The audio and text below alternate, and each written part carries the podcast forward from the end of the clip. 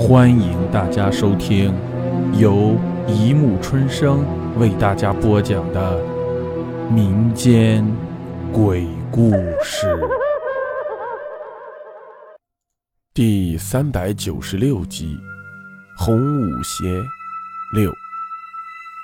美云经过了这几天的惊吓，憔悴了许多。今天精神好了点，就拿了点被老鼠爬过的床单被套去洗。他刚洗了床单，晒在阳台上，凯凯就醒了。凯凯吵着要吃东西，他喂儿子吃了点肉粥，哄他自己在客厅里玩，自己继续洗东西。他一转身，凯凯的眼睛就咕噜咕噜地转了起来。他环视着四周，看到那个开着门的阳台，他的嘴角露出了个怪笑。他朝着美云忙碌的方向看了一眼。眼角、嘴角都是报复的笑，他用一种超乎儿童的孩童能力，快速地奔向阳台。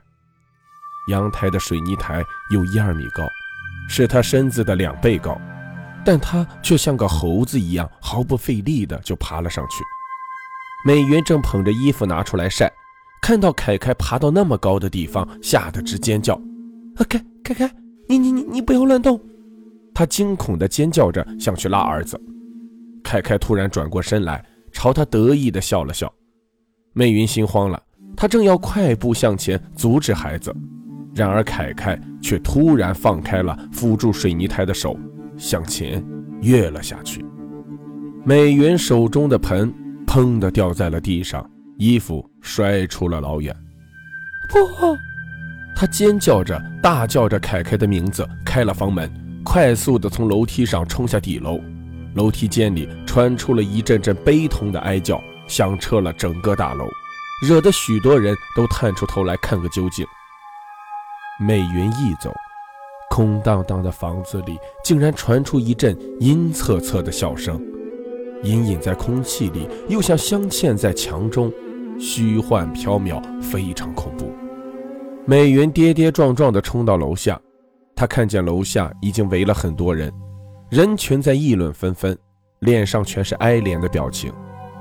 美云哭叫着扒开人群跑进去，只见凯凯倒在地上，全身上下满是血污，脑浆都摔了出来。他只觉得自己的心像被剜了一样，喉头一腥，喷出一口血，晕倒在儿子的尸体前。几个认识的妇人忙扶起了他。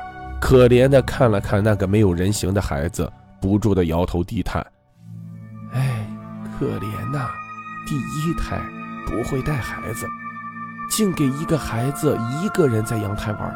十楼啊，你看人都摔没形了。”大家报了警，还有好心的人去通知了于书全。于书全一早出门，眼皮就跳个不停。开始他不在意。现在接到别人的通知说凯凯出事了，才一跑出厂门，眼泪就冲了出来。等跑到楼下，看到那滩血渍，他大哭了一场。失去了凯凯的家里变得凄凉无比。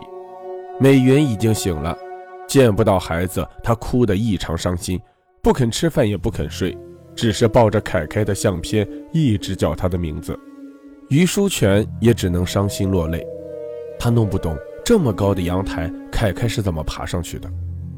不过，儿子死了，大家都心烦，只好把这个问题留在了心里。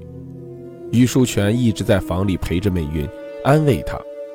美云哭的眼睛都肿了，好不容易大家都哭累了，迷迷糊糊的打了个盹儿，才一闭上眼，就看到自己的儿子血肉模糊的样子，旁边还有个怪笑声绕耳不断。那个血肉模糊的肉团一直在哭，不停的在叫着：“爸爸，救我！”于书全的心仿佛又被扯开了一样。好了，故事播讲完了，欢迎大家评论、转发、关注，谢谢收听。